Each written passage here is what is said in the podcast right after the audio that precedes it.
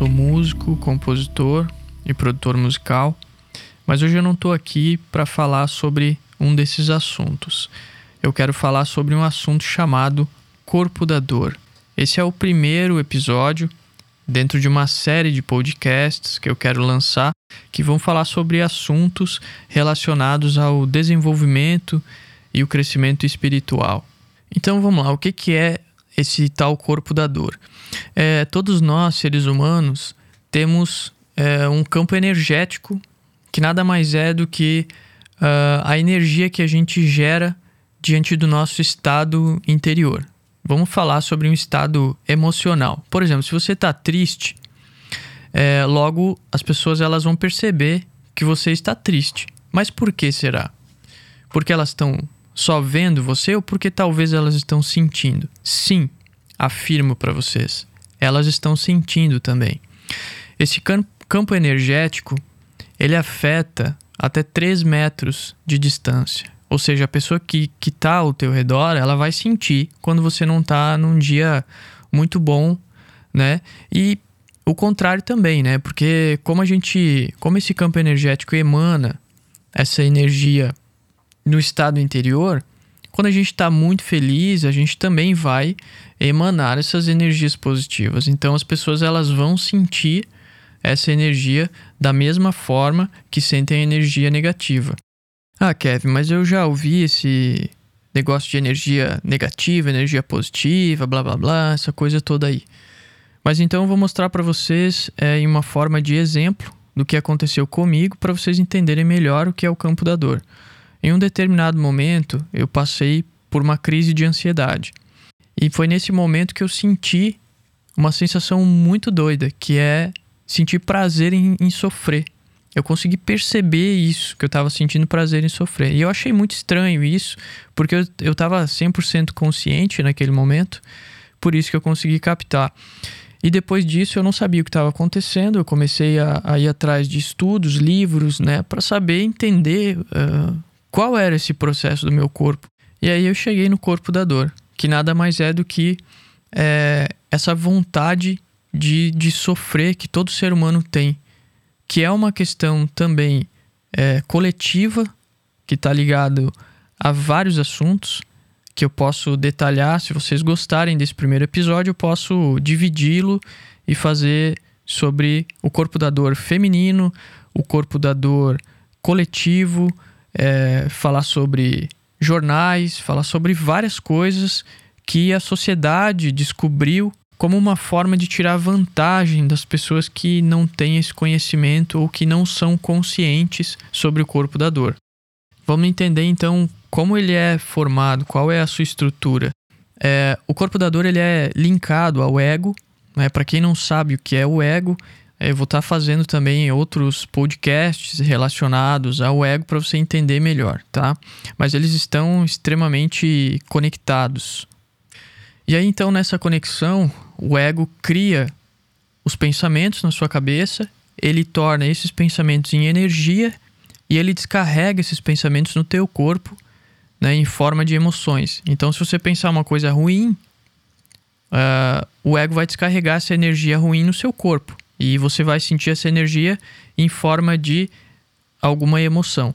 Então, por isso que os dois estão ligados, porque o corpo da dor ele se alimenta de coisas negativas. Então, quanto mais forte, mais pesado é o seu campo da dor, mais você vai alimentar o ego e descarregar no seu corpo emoções ruins. Então, um exemplo: tu deve conhecer alguma pessoa que é muito negativa, muito pessimista, e quando tu tá do lado dela, a única coisa que tu quer fazer é ir embora, porque ela só fala mal das pessoas, ela a todo momento quer brigar, quer discutir, quer, né? Ela fica provocando esse tipo de, de situações. Não é culpa da pessoa, porque ela não consegue sair desse, desse círculo vicioso. Porque o corpo da dor, quanto mais pensamento negativo ele consegue buscar, mais a pessoa não consegue distinguir da onde ele está vindo. Porque, como eu falei no começo, ele descarrega no corpo essa energia e essa energia ela vira emoção, que é a forma com que a gente consegue perceber essa energia no corpo.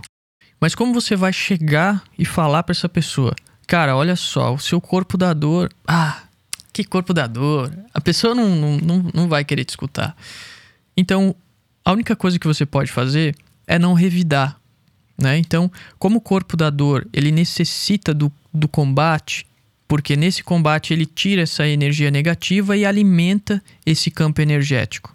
Porque a pessoa vai sentir vontade de sofrer e quando ela não tiver nenhum sofrimento, ela vai encontrar um sofrimento seja num combate com uma pessoa, seja olhando para sua própria vida, achando que, que não é uma pessoa feliz, enfim.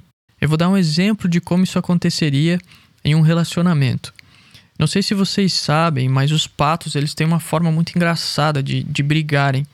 É, eles ficam se batendo com o peito, batendo asa, dando bicadas, enfim. E quando isso acaba, quando esse conflito acaba, essa energia negativa, cada um vai para um lado da lagoa e bate asa bem forte. E quando volta, volta como se nada tivesse acontecido. Então a natureza entendeu que cada vez que acontece um conflito, a criação de energia negativa ela existe. Então o fato dos patos se retirarem e baterem asa é uma forma de é, jogar essa energia ruim fora. Porque quando você se movimenta, quando você faz um exercício, por exemplo, você joga a energia fora. E é exatamente isso que o pato faz. E se a gente ligar todos os fatos, o que eu falei anterior, se a pessoa é negativa e você não alimenta essa negatividade da pessoa, a pessoa automaticamente ela pode não se curar naquele momento, mas você vai deixar de dar energia para ela, porque é o que o corpo da dor quer. A pessoa não sabe. Ela não sabe que ela é negativa porque ela não está consciente. Porque o corpo da dor e o ego deixam a pessoa inconsciente. Cara, mas que legal. Tu tá só apontando o dedo aí, né, Kevin? Que legal que é. Gente, o corpo da dor tá em qualquer pessoa, desde a criança até o adulto, e principalmente em quem vos fala. A única diferença de pessoas muito negativas e pessoas pouco negativas, ou pessoas muito felizes ou pessoas pouco felizes, é você estar consciente porque dessa forma, quando o corpo da dor atua em você, você consegue inibir ele rapidamente. E como ele se alimenta de energia negativa, você corta o mal pela raiz. Porque o corpo da dor, ele é muito inteligente. Eu vou dar mais um exemplo para vocês.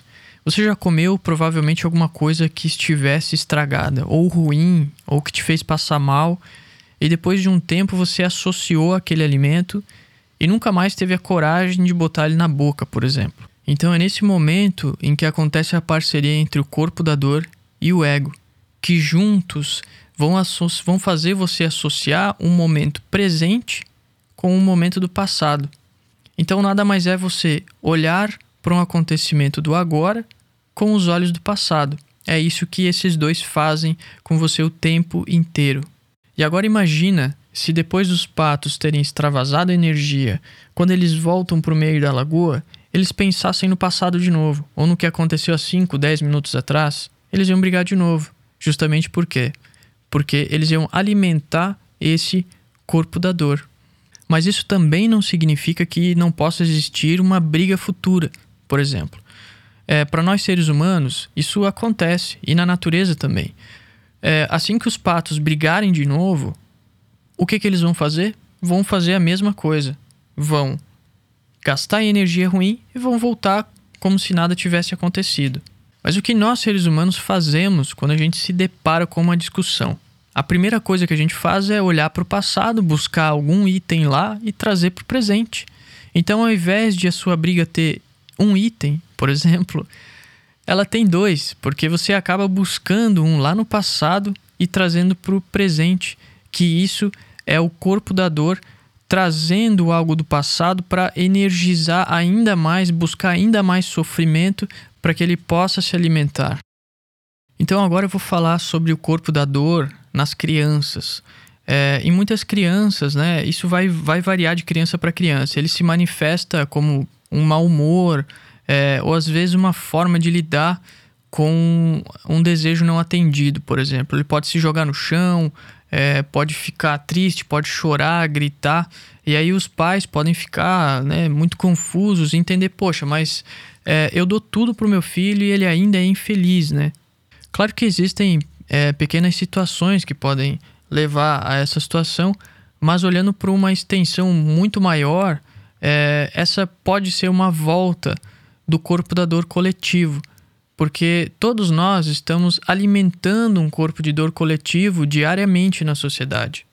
E se esse casal discute muito, briga muito, não tem uma consciência sobre o seu próprio corpo da dor, é óbvio que eles vão incentivar, aliás, eles vão alimentar o corpo da dor da criança. E aí, em determinados momentos que a criança não sabe lidar e que ela se joga no chão e grita, os pais ficam perplexos perguntando: "Poxa, mas e aí? E agora?" Mas não se dão conta que eles podem ter gerado esse tipo de situação alimentando o corpo da dor da criança. Pessoal, então eu não estou aqui para trazer para vocês uma fórmula mágica, mas sim um acontecimento pessoal que me fez chegar até essa teoria e que até então tem me, me ajudado muito né, no meu dia a dia. E eu espero que, se alguém esteja passando por isso, que esse conteúdo seja interessante. Isso é uma prática diária, pessoal. Você não vai do dia para a noite se tornar uma pessoa com um corpo da dor é, muito mais leve, tá? Eu confesso para vocês que eu tô há, há mais de um ano praticando isso diariamente, por isso que eu resolvi então fazer esse podcast aqui para vocês, tá? Espero que vocês tenham gostado, pessoal. Valeu, até a próxima.